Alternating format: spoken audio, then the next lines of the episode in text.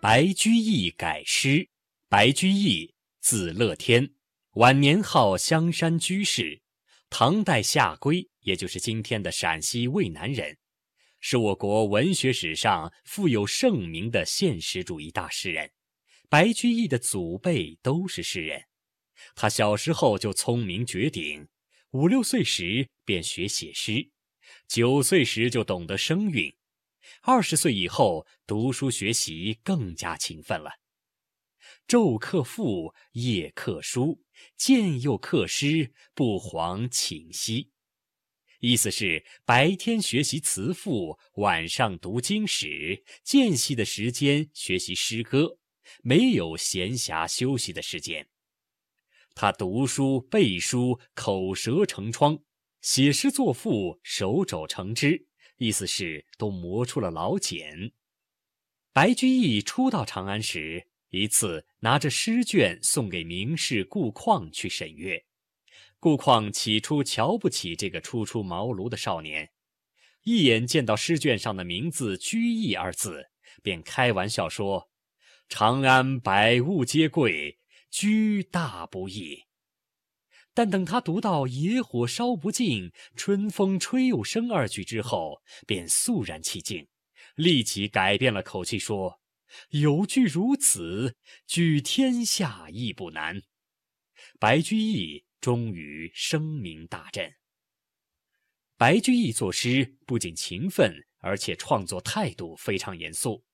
他在自己的诗中说：“新篇日日成，不是爱声名；旧句时时改，无妨悦情性。”意思是我每天创作诗歌，并不是贪图名气和声誉。我经常修改以前写的诗句，是因为这是一种乐趣，可以陶冶性情。他把精益求精的过程当作是一种艺术享受。北宋诗人张磊见到过白居易的诗稿，上面满是涂改的痕迹，有些诗稿几乎改得面目全非。他不但自己改，又担心私于自恃，不忍割节，意思是偏爱自己的诗句，舍不得删改，因而写信给诗友元稹，约他共同讨论，痛加删削，以提高诗的质量。宋朝人还记载了这么一个故事：白居易每作一诗，先读给一位老婆婆听，读完便问：“懂吗？”老太婆说：“懂得。”就抄在稿本上，说不懂即进行修改或者重做。这个故事可能出于附会，但白居易经常征求别人对自己作品的意见，作诗力求明白晓畅，却是完全可信的。白居易当过皇帝跟前的见证官，也就是左拾遗，后因得罪权贵，贬为江州司马。他对社会生活和人民疾苦有着深切的了解，同时游历了不少山水名胜，这为他的创作打下了基础，积累了素材。《长恨歌》《秦中吟》《琵琶行》《卖炭翁》等是他的著名诗篇。白居易流传下来的诗歌近三千首之多，从现存诗篇的数量来看。是唐代诗人中首屈一指的。从大漠孤烟塞北，到杏花春雨江南；从山水田园牧歌，到金戈铁马阳关，诗心、诗情、诗意，一直未走远。中华风雅颂。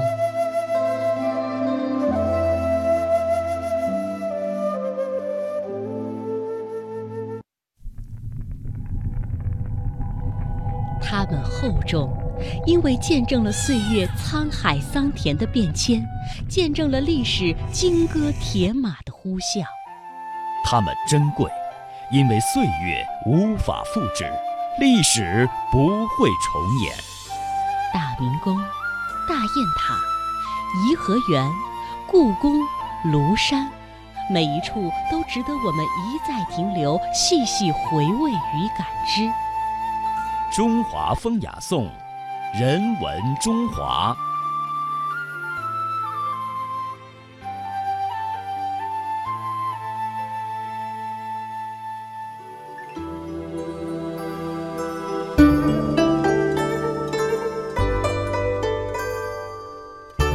好，中华风雅颂，下面时间来到人文中华。我们今天的主题呢是白居易平易浅显的诗风。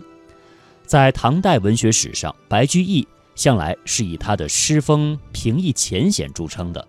毫无疑问，形成这种诗风的原因呢是多方面的，因为性格禀赋、人生阅历等多方面的原因，白居易比较多的接受了平易实在的一面。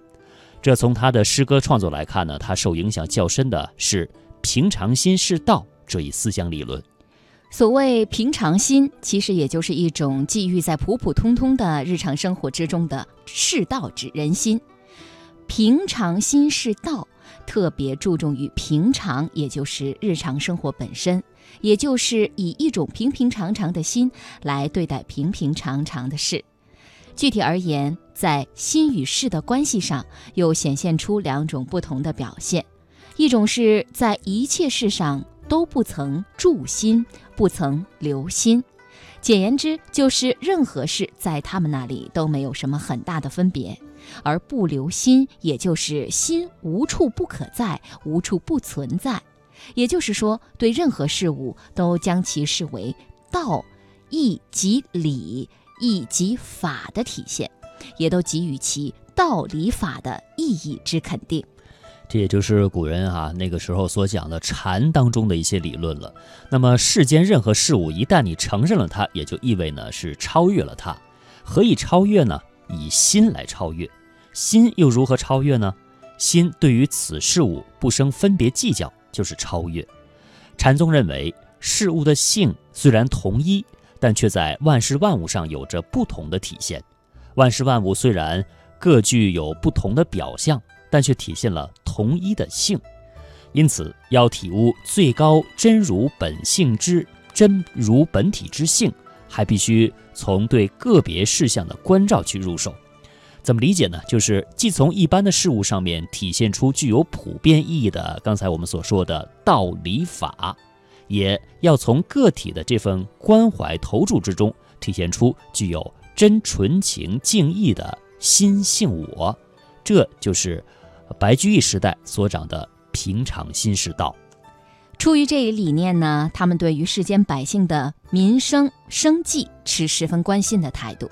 这也正如后来李治在《答邓石阳书》当中谈到他对道理的认识时说：“穿衣吃饭即是人伦物理，除却穿衣吃饭，无伦物矣。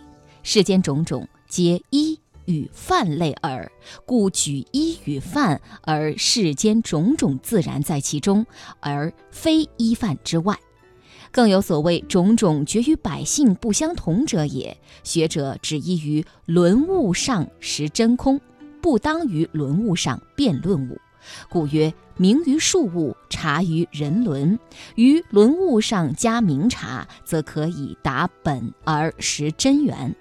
那么在这段话里呢，穿衣吃饭即是人伦物理，于伦物上加明察，则可以达本而识真源。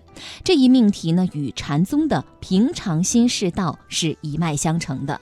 他们都肯定道不在世间各种人伦物理之外，而就在世间人伦物理之中。因此，要体悟体察人心，就绝不能离开世间的一切人伦物理。好，刚才给您说的这些呢，就是白居易他平易浅俗诗风的一种理论的来源。我们知道啊，词也是古代诗歌的一种别体，最初被称为曲子词，是配合乐曲而填写的词呢，就成为了曲牌。那么《忆江南》就是当时流行的词牌之一。这首词原来呢是李德裕。为谢秋娘所撰写的，本名叫谢秋娘。但是自从白居易写下了《忆江南》这首词之后，词牌大多称《忆江南》了。这三首分别写的江南美景的追忆和杭州、苏州的怀念，可以说是情景交融，传唱至今。那下面时间呢，就请大家啊，通过我们的一段专题介绍来赏析白居易的《忆江南》。《忆江南》词牌名，本名谢秋娘，又名《望江南》《梦江南》《江南好》《春去也》。唐代文学家白居易作《忆江南》三首，调名遂改为《忆江南》。据唐代的一部音乐史书《乐府杂录》记载，《忆江南》这个词牌最早是源于唐代宰相李德裕，本是李德裕为悼念自己钟爱的歌妓谢秋娘所作，原名就是谢秋娘。曾经权倾一时的李德裕，因为在唐代后期的宗派斗争中失利，数度被贬。谢秋娘正是在他被贬职到崖州时。怀着失落的情绪，撰写的一首悼挽之词。如今，李德裕当年所作《谢秋娘》已经无法找到，但在唐朝人编撰的《乐府杂录》中，首次出现并记载了词牌名《望江南》。《望江南》是自朱雅李太尉镇浙日，为谢秋娘所撰，本名谢秋娘，后改此名。从对词牌字数和平仄格调的比较可以确定，《望江南》正是之后被人们反复填谱的词牌《忆江南》。白居易少年时曾经在杭州等地居住过，这里河湖交错，水网纵横，小桥流水，古镇小城，如诗如画，别有韵味。这样的江南生活在诗人心目中留有深刻印象。年过五十之后，白居易再次回到了江南，先后担任杭州刺史和苏州刺史。这段日子里，他不仅饱览江南风景名胜，而且在杭州治理西湖、修筑白堤，在苏州修通山塘、造福百姓，做出了卓越的政绩。抱着对江南的这份意义特殊的记忆，因病卸任苏州刺史的白居易，晚年回到洛阳。江南盛景却仍在他心中栩栩如生。六十七岁时，白居易写下了三首《忆江南》，神驰江南，抚今追昔，将对江南往事无限深情的追忆，写为三首传世佳作。江南好，风景旧曾谙，日出江花红胜火，春来江水。绿如蓝，能不忆江南？江南忆，最忆是杭州。山寺月中寻桂子，郡亭枕上看潮头。何日更重游？江南忆，其次忆吴宫。吴酒一杯春竹叶。吴娃双舞醉芙蓉，早晚复相逢。公元一零七四年，苏轼曾经三次下江南。当他最后一次来到苏州的时候，苏州太守设宴款待他。之后，苏轼写下了《阮郎归苏州席上坐》，其中一句“家人相问苦相猜，这回来不来？”像是一句他与江南的约定。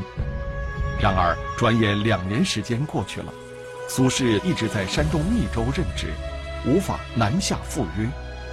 为了排遣他对江南的思念，他提笔写下了《望江南》超然台作。春未老，风细柳斜斜，世上超然台上看，半壕春水一城花。烟雨暗千家，寒食后酒醒却咨嗟。休对故人思故国，且将新火试新茶。诗酒趁年华。这首《望江南》意境清丽，语言质朴无华，斜柳、楼台、春水、春花、烟雨的暮春景象。以及烧新火、试新茶的种种细节，细腻生动地表现了作者细微复杂的内心活动和超然旷达的人生态度。全词豪迈与婉约相间，是《忆江南》词牌中的上乘之作。好，刚才呢，我们是通过一段专题了解到了《忆江南》他创作的背景，也对这三首词啊是进行了赏析。那我们今天人文中华和大家关注的主题是白居易平易浅显的诗风。当然，就白居易而言，因为他生平所遭遇的机缘不同，这种平常心呢也是有不同的表现的。比如在他前期监济阶段，平常心就更多的表现为关心社会民生；那么在后期的独善阶段，平常心呢就更多的着眼于身边的琐事了。白居易有诗魔和诗王的称法，他也是唐代三大诗人之一。那么他的代表作呢，也是为大家所耳熟能详，像《长恨歌》。《琵琶行》《卖炭翁》等等，啊，那对于白居易的诗呢，我也是情有独钟的啊。那么我记得上学的时候学那首《卖炭翁》啊，是的啊，真的是现实主义的杰作啊。呃，写到普通百姓的那种生活的疾苦，呃，语言呢也是非常的深刻的。那么下面时间就请大家来欣赏根据白居易《卖炭翁》所创作的这首歌曲。